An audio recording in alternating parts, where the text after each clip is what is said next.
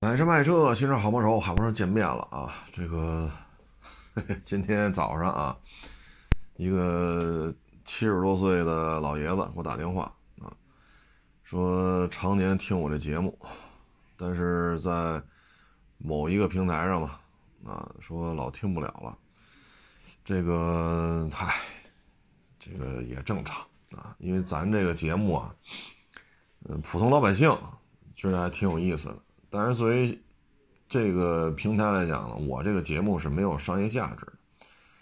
然后呢，我又常年这么录，等于占用了人家一些资源，所以 我电话也跟他解释了，我说类似的问题啊，之前提过，但是人家话里话外说的比较含蓄，对吧？说您，哎，所以咱也能理解。然后我也跟他说了说，不行，您上别的平台听吧，别的平台是没有问题的。这个首先谢谢 七十多岁啊，这老爷子，这个还挺还挺认可的啊，挺愿意听的。嗯，这老爷子呢跟我经历比较像啊，打小呢就喜欢这个摩托车啊，他还有摩托车杂志的创刊号呢啊，所以你说这是不是是吧？然后后来喜欢汽车。现在呢，七十多岁了，啊，因为眼神不太好了，所以视频啊、图文啊，基本上就不看了，就听声啊，所以就特别爱听我这个，了解了一些 杂七杂八的事儿啊，餐饮呀、房地产呀，这个呀那个啊，嗯，都能理解啊，都能理解，因为现在做自媒体产出来讲呢，无非就这么几类，第一类呢就是有商业价值的。有商业价值呢，就大家都能沾巴点对吧？你像我这个纯粹是爱好，录着玩儿啊，录着玩儿呢又占用资源啊，常年得不到利益，所以打不开就打不开吧，各位也是多包涵吧啊，这东西不是谁怨谁的问题，我觉得就是一个理解吧。当初开这个节目的时候呢。还有一堆人啊，我们没问题，我们天天都能提供。现在好像也就凤毛麟角了吧？啊，又占用资源，占用设备啊，所以我也得有这个自知之明，我得有这自知之明啊。所以电话跟这个老先生沟通了一下啊，下一个别的 APP 吧啊。昨天呢，还一网友给我发微信啊，就说呀，有一事儿让他特别有感触啊。什么事儿呢？就是他呢打了一个网约车，啊，然后是荣威的一个什么什么车，新车价九万九千八吧，好像是啊。然后就跟这个开车的这个大哥聊啊，聊着聊着呢，这大哥就开始哭。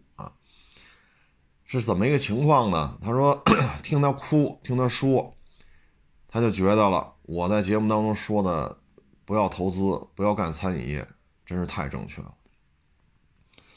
这个开网约车这大哥呀，真的是一个人生励志的这么一个缩影啊！怎么怎么形容呢？他呢是在离北京大几百公里的一个地方啊，不不是河北啊，不是河北，那北京大几百公里，一千公里吧，一千公里不到，在那个城市呢生活。他们家呢仨孩子。他是排老二，上面一姐姐，下边一妹妹，啊，一共三个孩子，家里呢很穷，啊，然后呢学习都特别好，啊，后来呢爹妈也是比较痛苦的选择吧，一个他不一姐姐一妹妹嘛，一个只让上到小学毕业，一个只让上到初中毕业，只有他考上了大学，爹妈也是没办法，因为真是负担不起啊。他呢，大学毕业之后吧，就在北京打拼啊。他说：“我得改变命运啊，因为我能上到大学，其实牺牲了我的妹妹，牺牲了我的姐姐啊。因为家里只能拿出这么一点点学费来啊。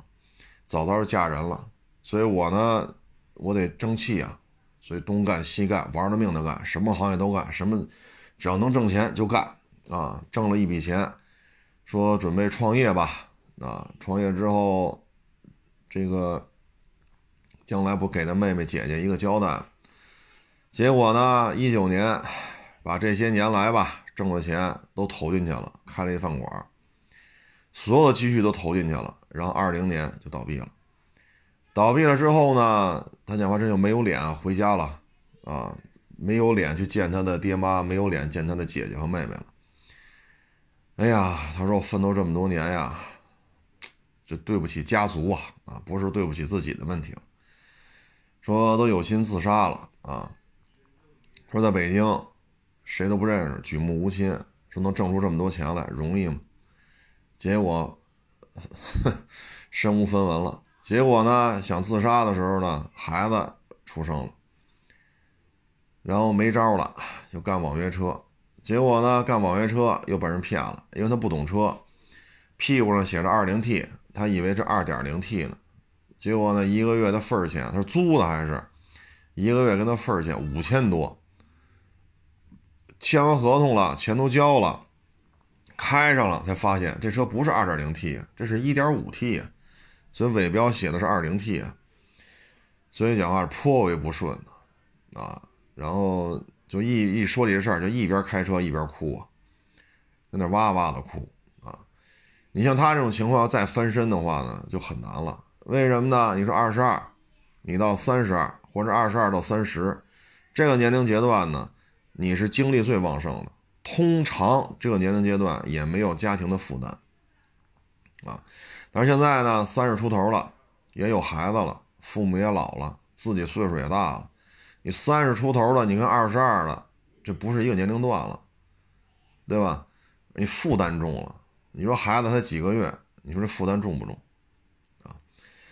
所以这个呢，我为什么节目当中就这些日子啊，打去年我就开始说，一直说到今年，因为好多网友找我了，我要投资，我要开这个，我要开那，我不行，我也投资干二手车吧，这个那，我一直说别投资，啥都别投资。有地儿上班，您上班去；没地儿上班，家待着。家待着就是三顿饭，对吧？你上不上班，你也得吃三顿饭。家待着，你的成本就是三顿饭。这个说您这三顿饭都吃不上，那您上班去吧。那您别待着了，一月挣三千，挣两千，那你也得去。为什么呀？最起码能把三顿饭挣出来。你要说就想有个比较好的工作，那找不着。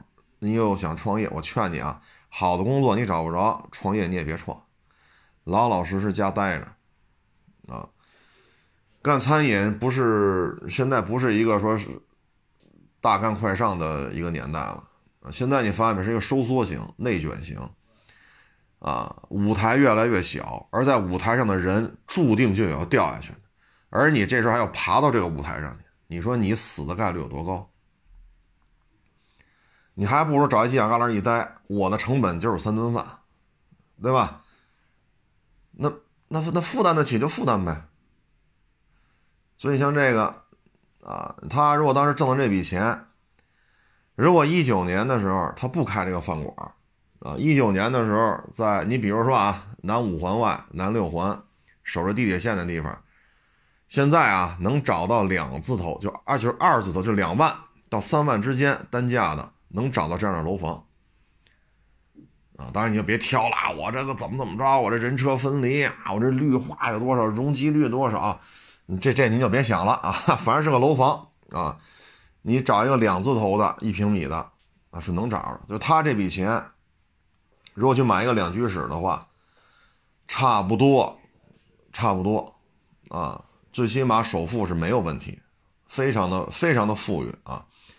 首付最低不是百分之三十吗？他这点钱，按他说这数，差不多啊，五折以上了啊，就五成以上了，房价的五折以上了，所以你完全能负担得起。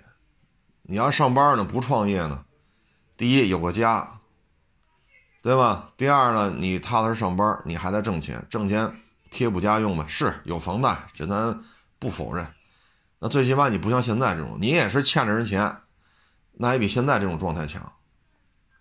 啊，所以就是说创业，就就有些呢人生什么导师啊，什么成功大师啊，哎呦喂，这个年轻人啊，不要束缚自己啊，人只能活一辈子啊，一定要勇敢的踏出这一步啊，这个比尔盖茨是车库里怎么怎么着的啊？这个谁谁谁是怎么怎么着的？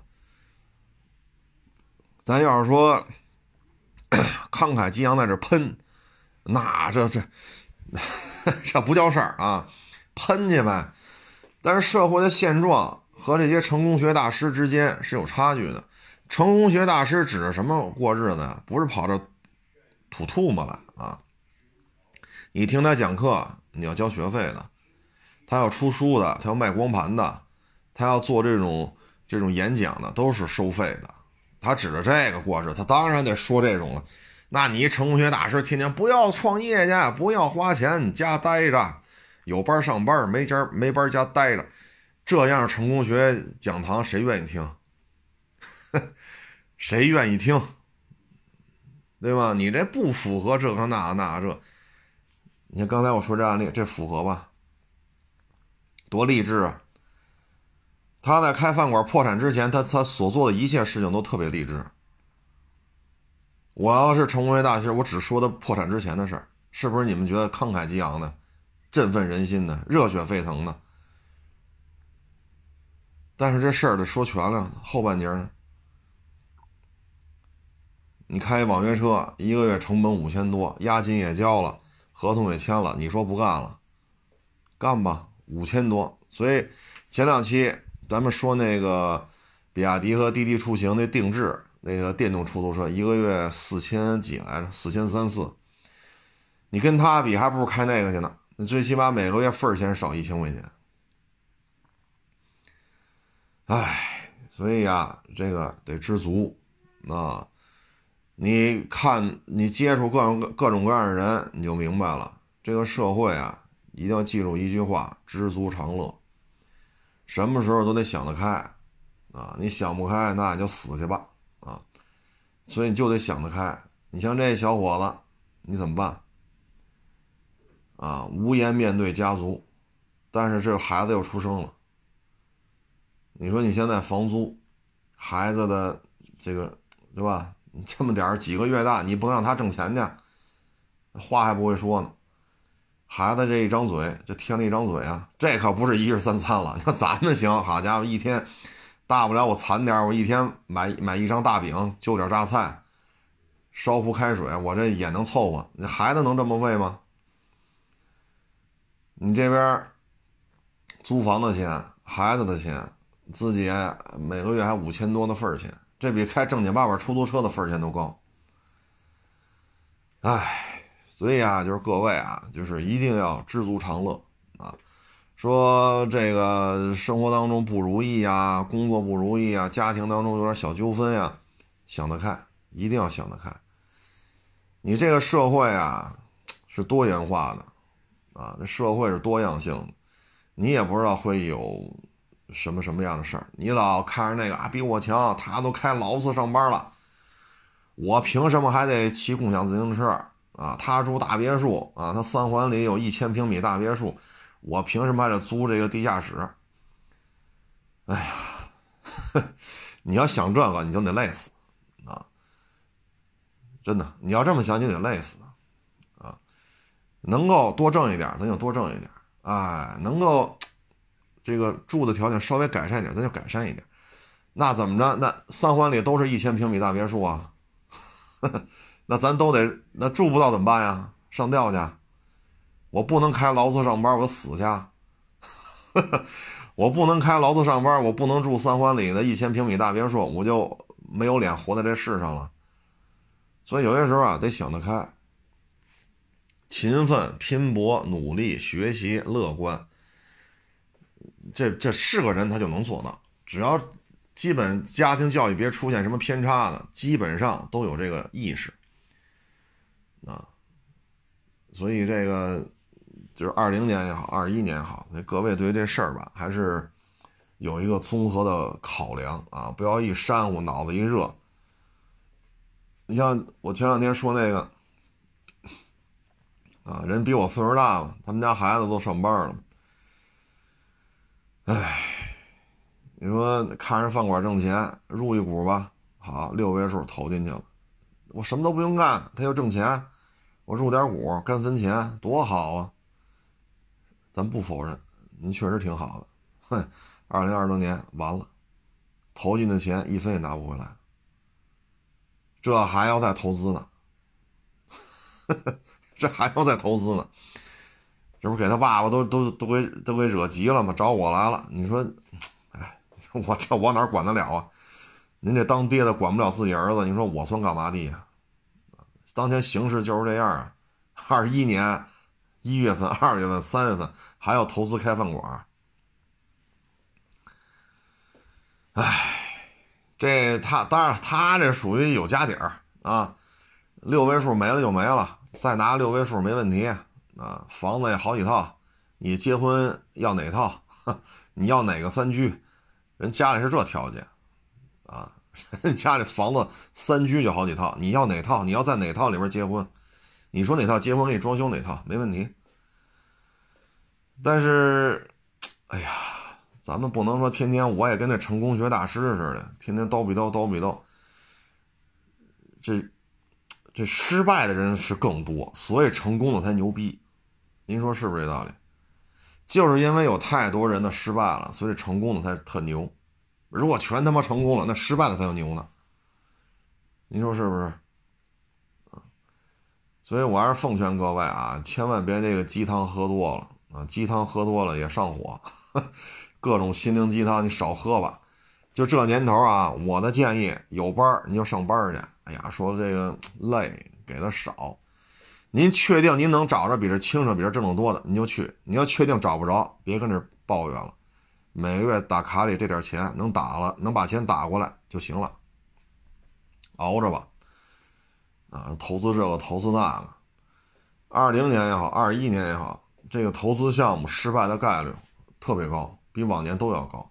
这已经过了那种说一八年之前啊，一八年、一七年、一六年、一五年、一二年、一三年，随便干点什么，挣钱的概率比较高。啊，就跟卖车似的，随便租俩车位，随便摆俩车，只要你不傻不捏的，你就你就肯定能卖出去，就能挣着钱。只要你别跟个大傻子似的就行啊！你识识数吗？识字儿吗？会写中国字吗？对吧？人民日报能看下来吗？啊，行了，那就行了啊。现在可不是这样了啊！现在可不是这种状态。你像我们在车市当中倒闭的太多太多了，只不过 具体的数字我们不能在这说，会有 会惹麻烦的，所以我们就是劝各位一句，老老实实家待着吧，啊，不在家待着，我觉得以现在这年景啊，就是三顿饭的成本，总比你像刚才我说那哥们儿似的，他现在觉得对不起谁呀？第一，孩子没有一个。好的生存条件，那不是说好的教育呀、大房子呀，啊，天天山珍海，不是这个生存环境都做不到，只是勉勉强强能让这孩子活着。第二，对不起他姐，对不起他妹，学习都比他好，爹妈是也是很痛苦的做一个选择，家里只能拿得出这点钱，所以一个小学毕业，一个初中毕业，可以说是集中火力把他供到了大学。他确实也很努力，也考上了，也确实在社会上打拼了。最后呢，所以有些时候啊，做买卖，你首先得想你赔得起赔不起。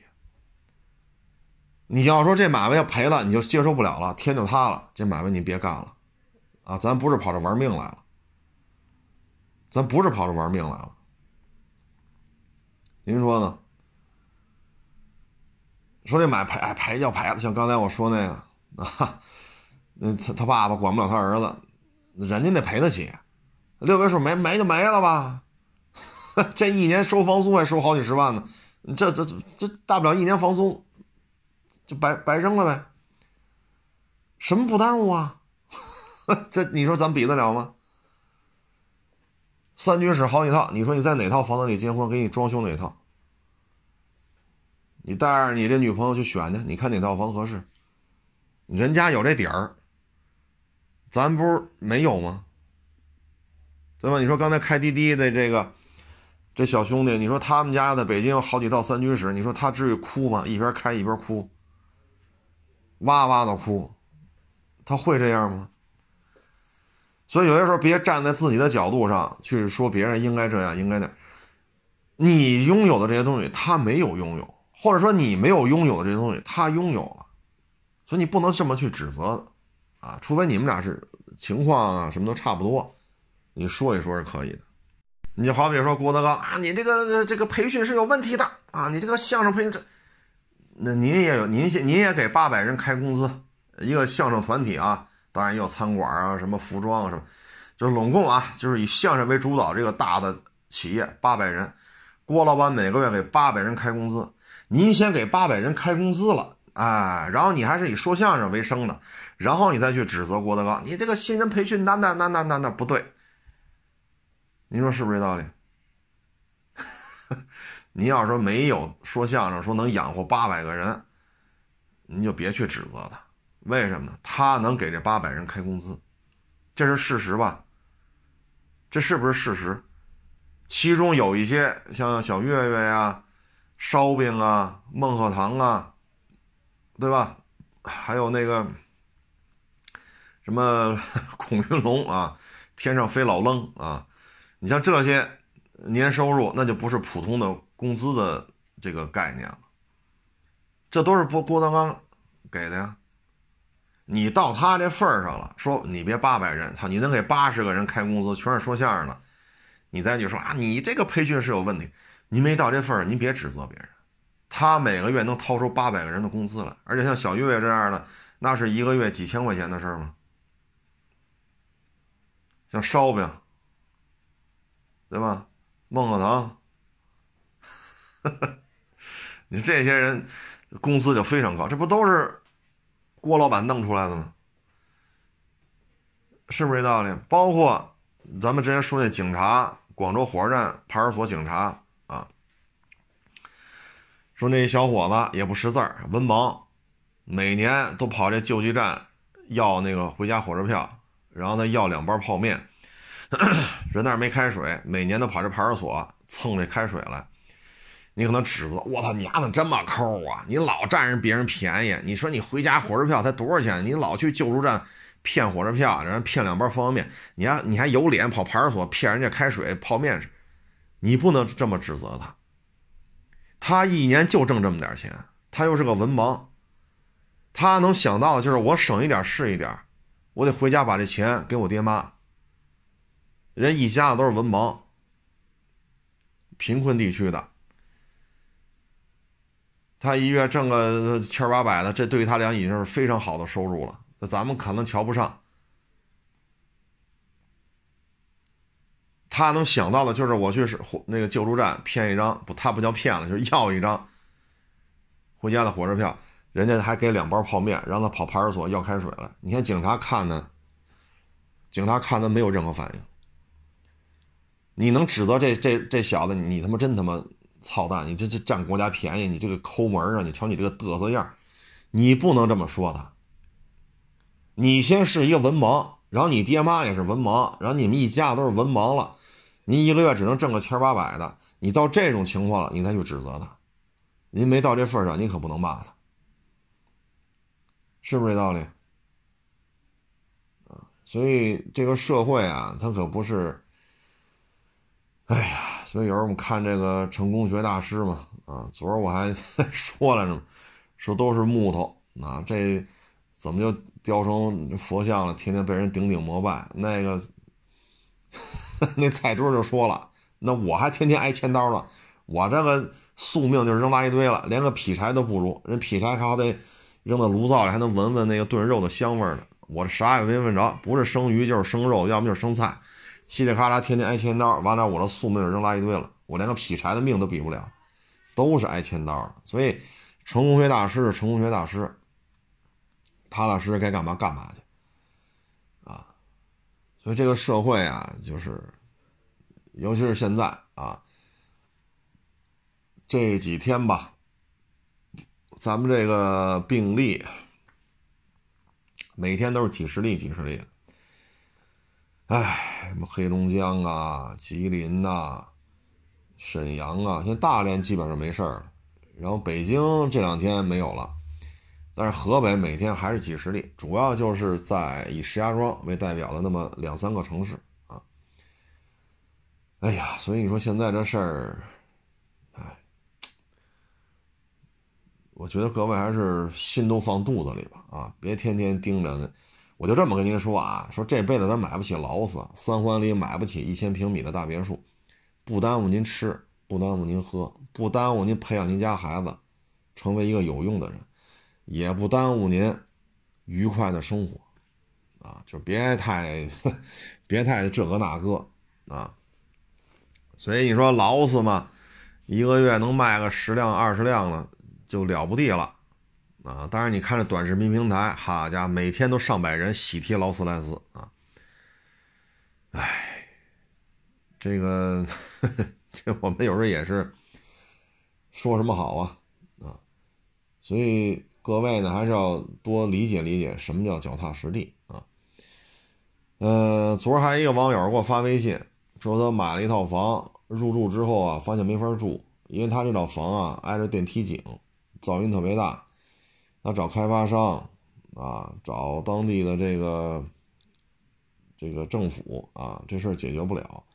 这事儿啊，我只能这么说了啊，你这个事情。就是因为它是新房嘛，它不是二手房，就是新房。您的解决方案是什么呢？第一，就不要买挨着电梯井的房子，这是一个常识问题，可能呢不太了解。那这个买了之后，像这种情况怎么办？那您只能去找相关的法规，居民家中噪音这个影响的值是多少，然后你看你的屋子超标不超标。找一个官办的测量机构来查你这屋子里电梯运行的时候噪音是多少。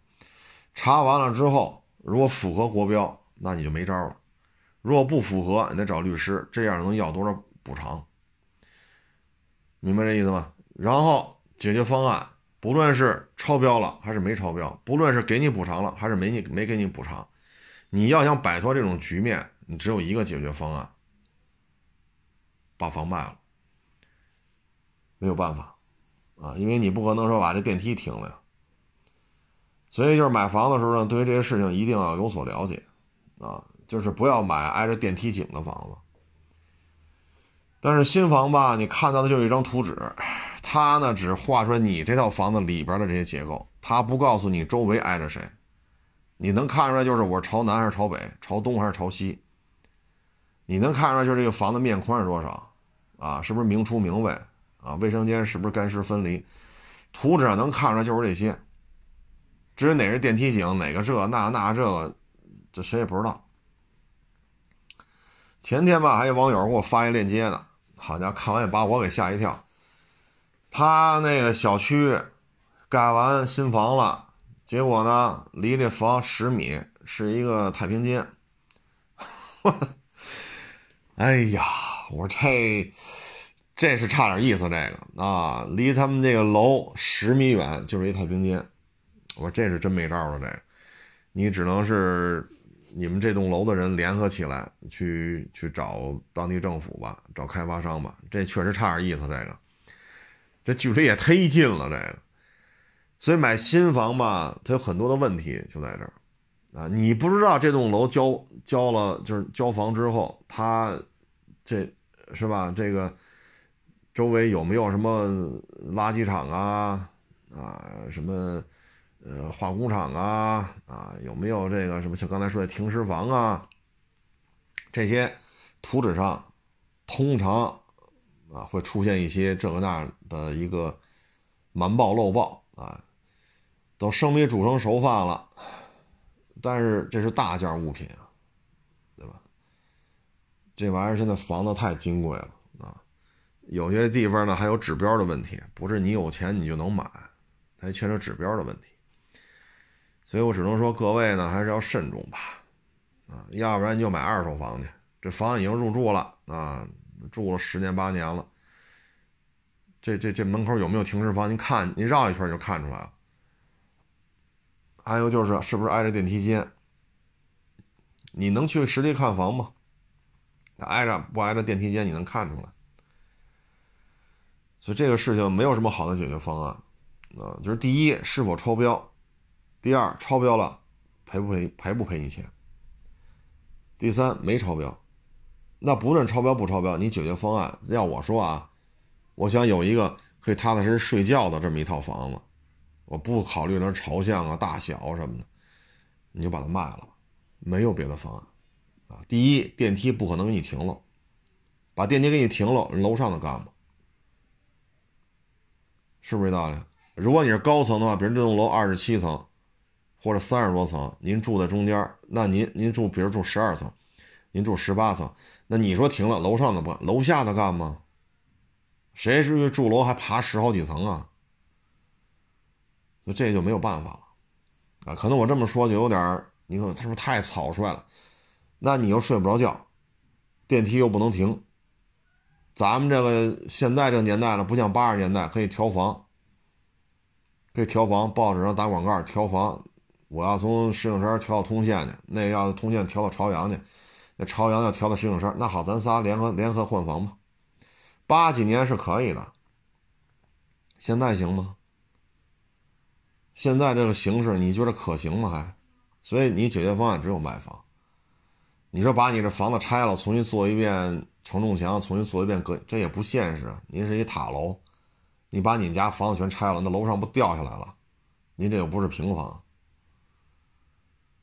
所以没有什么好的办法啊！你就是把它卖了吧，真是没招啊！所以买新房吧，确实啊，现在这很多房子户型做得很好啊。嗯，尤其是一九年、二零年北京新开盘的一些楼房，八十多平、九十多平、一百一二十平、一百二三十平，户型做的非常好啊。新的楼盘呢，户型确实是与时俱进，你多看盘你就知道了。很多楼盘这户型一看没法看的，没法住。但是有的楼盘呢，一看，哎呦，这户型图真棒啊，真棒，大面宽。啊，然后南南北向的啊，明厨明卫，厨房带厨房带一个小阳台，然后卫生间干湿分离，没有那种无效面积，这都是挺好的。但是新楼盘就存在这问题，吵不吵？有没有遮挡物啊？你垃圾场、高架桥，还有刚才那个太平间。你这些东西，你你你你你图纸上看不了这么，尤其是噪音的问题，你图纸上怎么能看出有噪音？你们家这套房子户型图，你怎么能看出前面有遮挡你的太阳？你这个，你你能看到就是你们家这户型图啊，所以新房有新房的风险就在这儿。你去工地看去吧，这楼才刚刚才才才刚开始盖几层，对吧？周围一片工地。等你们家这房盖完了，人家太平间也盖完了，同步的。你说你这，哎，所以这种买新房的话，就这事儿比较膈应啊。说烂尾啊、跑路啊，嗯在北京也有发生过啊，比如山水文园啊。哎，所以买新房闹心就在这儿，但是确实户型好啊，人车分离啊。车位啊和这个呃小区业主的数量啊，这比例关系啊啊，嗯，这确实有它的一些好处啊，但是确实有些风险啊。哎，生活嘛，就是解决一个问题再解决一个问题。嗯，今天发一微博啊，就说这二零二零年北奔，北奔的销售业绩啊还挺有意思啊，奔驰 C 和奔驰 E。年度销量都在十四五万台吧，啊，这两个车型呢，主打的是 1.5T 啊，GLB 是 1.3T 啊，GLB 是卖了，哎，你瞧瞧，我自己写的我给忘了，卖了六万台，好像是啊，六万台吧，大概具体数我也忘了。所以你看北奔啊，这是 C 和 E 加一块二十大不到三十万辆。如果加上 GLB，那就是三十四五万，三十五万，差不多吧，就这个量。小排量就能卖到这么多，各位啊，这还没算那奔驰 A 呢，奔驰 A 那个三厢也卖了几万台，所以它这1.3加1.5，还有 GLA 啊，GLA 咱也没算，这这些车的销量大致能在四十万台。所以北奔来讲，这种小排量发动机的占比已经达到了三分之二，啊，它整个占比当中你会发现了一点三、一、点五占比非常高。这个确实别的比不了啊！你说奥迪呀、宝马呀，哎呀，他们也有小排量发动机，但是整体的销量当中，小排量发动机占所售车型当中排量之比没有这么高，所以奔驰在小排量这一块确实做的比较超前，但是认消费者认啊，网上这种段子很多嘛，说我花四五十万。啊，买一个长轴行政级，居然给个 1.5T，这，哎，你说你瞧不起，你说你瞧不上，销量在那儿，加一块儿，四十四十多万辆是有了，，C 和 E 加一块大概二十八、二十九，GLB 好像是六万六万左右，啊，这就奔着三十五了，还有奔驰 A。幺八零什么的啊啊幺八零 L 啊，让他加 GLA，所以四十万往上了啊！你不服不行啊！你接受不了也好，你鄙视也好，你说他坑人也好，有人认呢。人家买这车人，人家不知道自己这车多大排量吗？对吧？你说你去提一车去，三十万也好，四十万也好，你买一车，你都不知道车多大排量，可能吗？一个不知道，俩不知道，四十多万车主都不知道，所以消费者呢，可能更多的觉得还是车船税低一点吧。一点三的和那二点零的车船税不一样，嗯，牌子不一样。我这大奔，哎，我这车头顶那标大啊，然后开出去什么的接人待物没问题，本身这车又不难看，对吧？尤其现在奔驰开始这种。横贯式的，就从方向盘后边的仪表盘到中控台上液晶屏，它做成一整块了，当然是两块啊拼的，但是你感觉就是一整块了，非常大这液晶屏啊，然后色泽呀，啊这种开机画面呀，啊平时的图案的这种设计啊，一通电，哎，特别的舒服看着，啊，包括空调出风口啊，等等等等，给人感觉特别的赏心悦目，人觉得我外观看着不难看。第二，它又是一大奔。第三，这内饰看着非非常非常的奢华，而且很 f 很 fashion，那我愿意买啊。所以这就是消费心理学啊，消费心理学啊。就当别人还那儿二零 T 这个二零 T 那个，人的一点五 T 了，甚至于一点三 T 了啊。所以这是值得奥迪和宝马去学习的。唉，所以你说很多人说我们就要二点零 T 的，为什么现在买二点零 T 都买不着了？这让我说什么好呢？反正宝马和奥迪二点零 T 的车还挺多的，啊，喜欢你就得了啊，如果有不去买去，天天在这抱怨奔驰，那是吧？反正看得出来这是一趋势啊！你德系车里边，奔驰肯定是一个。代表品牌，它现在就推一点三、一点五，啊，日本车里呢，丰田肯定是一个代表品牌，它现在就开始推一点五三缸自吸，啊，当然了，你包括凌派，对吧？凌派也是一点零 T 三缸，啊，嗯，丰田、本田也开始推三缸了，啊，所以这个大势所趋，啊，大势所趋。你奔驰大 G 也上二点零了啊，然后各个豪门呢，对于十二缸自吸的发动机呢，基本上就是一个抛弃的态度啊。十二缸自吸，这基本上就是一个退出历史舞台的一个现状啊。嗯，这个你像陆巡啊，五七零零这个大概率事件，在下一代坦途、下一代陆巡。下一代红山上，大概率事件我们是看不着了，啊，以后就是三点五、三点五 T，然后通过各种调整吧，三点五低功、中功、高功啊，大概就这么一情况，所以大排量越来越少，小排量会越来越多。哎呀，现在是丰田、本田也上三缸了啊，这以后可能四缸二点零就属于炫富了。啊，四缸二点零都属于大牌了啊，历史的潮流啊，你接受也得接受，不接受也得接受，没办法。去年呢，我是从一月份吧，哎，一九年我就开始说这房子是一个比较好的买入点，一直说到了今年啊。你现在蓦然回首，你看看上海的二手房卖疯了。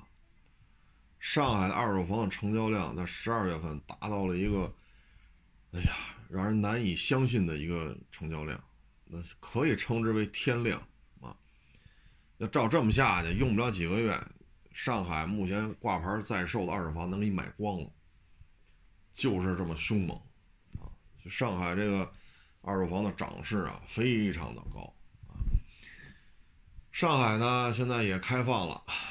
啊，对于一些大学的毕业生，只要你这是毕业的、应届的，符合一些条件，直接拿上海户口，这个吸引力还是蛮大的。上海呢，我觉得城市规划、城市的管理，它有一些值得我们学习的地方。上海呢，一六一七去的多啊，去给人验车去，去给人淘车去，去给人收车去。啊，一年得去好几回，嗯，确实有它人性化的地方，啊，然后整个城市吧，从我们跟二手车的人打交道来看吧，他做二手车的这个圈子里人吧，普遍比较温和，啊，比较温和，嗯，城市的空气呀，这什么的也都挺好的，啊，嗯，在一个上海没有北京这么大，北京上下班确实太累了。啊，对，现在不堵车啊，这咱实言坦白，不堵车。现在每天早高峰、晚高峰，像昨天晚上我是五点五十吧出来的，往家开，就开一小时就到家了，一点都不堵，哪哪都没车 啊。北京现在这人都跑了啊，但是上海呢没有这么大，所以上下班呢也不会消耗这么长的时间在路上啊。而且上海呢，你看城市没有北京大，但是上海呢运营的地铁的这个长度是要比北京稍微长一点点的，啊，所以你的行政版图小一点，但是地铁密度要大，所以你出行的时候肯定会更方便一些，啊，呃，上海放开户籍之后呢，对于很多这个，嗯。就是应届大学生吧，啊，应届的这个大学毕业生吧，是非常有吸引力的。上海呢，我觉得它轻工业、重工业、金融产业，呃，都是挺有规模的，啊，咱们之前说过桑塔纳的问题，为什么广州标致干不过桑塔纳？除了车型设计、车型特点的差异性之外，江浙沪在八十年代它的整体汽车零部件的配套体系。是第一个被拉起来的，就照着国外的标准来，是第一个被拉起来的，啊，所以你看江浙沪这边汽车也好，摩托车也好，到现在也做的非常的活跃，非常的活跃啊。你像这个钱江，对吧？钱江倍耐力啊，原来的是春兰，春兰摩托车，对吧？你包括吉利。上汽就甭说了，这属于胳膊粗腿粗的这个啊，呃，所以这一片儿觉得做金融行业呀，啊，做这个重工业呀，包括造船呀，它都有它非常好的一些就业机会啊，挺好的。整个江浙沪这一片儿，我觉得一直就是你往前倒吧，啊，江浙沪一直就是一个鱼米之乡啊，比较富足。就业机会很多。你说互联网产业，你不能离开杭州吧？你说中国的互联网产业，你把杭州摘出去，这也不合适，对吧？所以江浙沪这边，我觉得真是挺好的。一旦上海放开了户籍的这种限制之后呢，对于这种一线大学的这些名牌大学的毕业生来讲，这是一个很好的落户的机会啊。所以呼啦啦、呼啦啦，一堆人去了，那自然他就，对吧？但是我想说的是，物极必反，当。某一个城市的房价快速上涨，啊，甚至出现了说这个一个月的购买量，照这个量下来，用不了几个月能把上海所有挂挂牌的二手房给你买干净了，肯定会出台政策，所以这个是物极必反啊！你像深圳，你往回倒，二零二零年出了若干次专门针对深圳房价快速上涨的，越勒越严，越勒越严。就上海这个，我觉得。不如大家慢慢来，哎，小火慢咕嘟，这才入味儿呢。否则的话，你这冒泡冒的太大，肯定会就被摁下去的。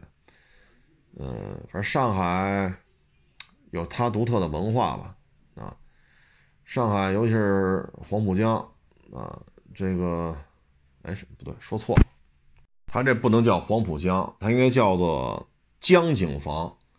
你要说黄浦江，这就长了啊，就是。江景房，啊，那一片房子确实美，啊，尤其是那高层，啊，你你这个视野呀，这种通透的感觉呀，哎呀，真是，你说黄浦江这说的有点大，不能这么说啊，就那一块拐弯那一块那房子确实很漂亮，那确实也有一些天价的这种户型啊，动不动好几百平米啊，低于半个亿您就别看了。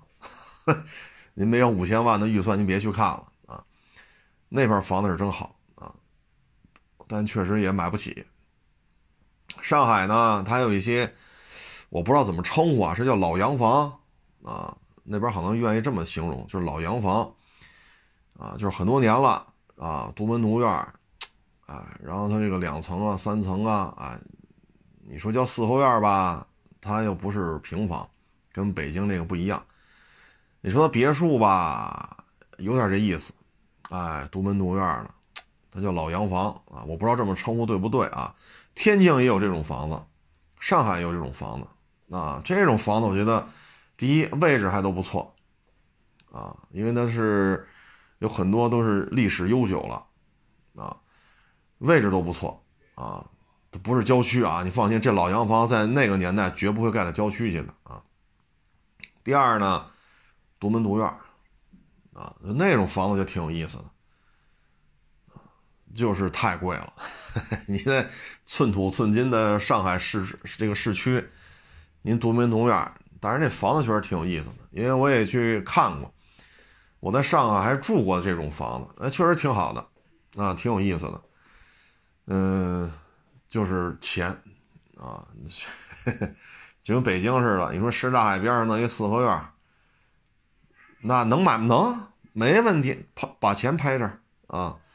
你看北京有一个，就是也算是前辈了啊，李成儒啊，这是应该算是土生土长的北京的一个演员。其实他是一商人，他们家那四合院到什么程度啊？能住他们家四合院种了五百棵樱桃树，然后他们家放风筝呢，风筝能飘到故宫里面去。你像这院子好吧，几进几出的院子，哎，钱儿，这就是钱儿，哎，所以说好房子哪儿都有啊。您要是平时没事看看户型图，你就发现了啊。所以呢，看完这种是吧，几千万上亿的房产啊，扭过头来呢，还得踏踏实实干好自己的工作啊。不论月薪三千也好，月薪八千也好，月薪三万也好啊，踏踏实实干好自己的活儿啊。美好的生活呢。不光是说，就一定要有劳斯，一定要有一千平米的别墅。美好的生活不等于他们说没有劳斯，没有别墅，我生活就不美好了。不是，啊，不是，知足常乐，知足常乐啊！再次提醒各位，二零年、二一年不是一个说投资啥都挣钱的年代，或者说挣钱比较容易的年代，不是了，不是了，啊，能上班上班去。不能上班，你也别投资了，家待着吧。不丢人啊，各位不丢人。哎，这个，今这个今天回家说订那个水果嘛，这邮不进来了，啊，邮不进来了，因为快递停了，所以这水果就是能超市有的就上超市买去啊，网上订的邮不进来，邮不进来就就不订了，啊，没办法，疫情防控啊，所以昨儿还有网友说你发托板啊，人不来发托板，订两箱水果都邮不进来，你还得把车发出去，您说呢？啊，所以现在就是稍安勿躁，大的形势就这样。这种形势之下呢，没有人说做车行的啊，说我脱离这个大的形势，我依然怎么着？没有，因为只要你在北京，只要你在黑龙江、沈阳、大连或者吉林，因为吉林昨天也出病例，或者你在石家庄，你在邢台，没有不受影响的啊。所以就是随遇而安就完了啊，因为咱不能说。这种形式的跌宕起伏，咱再跟着起急上火，那甭过了，这这这这这操不过来的心，啊，嗯，锻炼锻炼身体，啊，放松放松，啊，然后，嗯，随遇而安吧。我们归了归齐呢，还是相信国家，相信党，相信政府，啊，你比如石家庄一千二百万人，现在这意思好像全员要做三次。至少三次的核酸检测，一次核酸检测好像一百多块钱吧，一千两百万人做三次，您算算国家得花多少钱？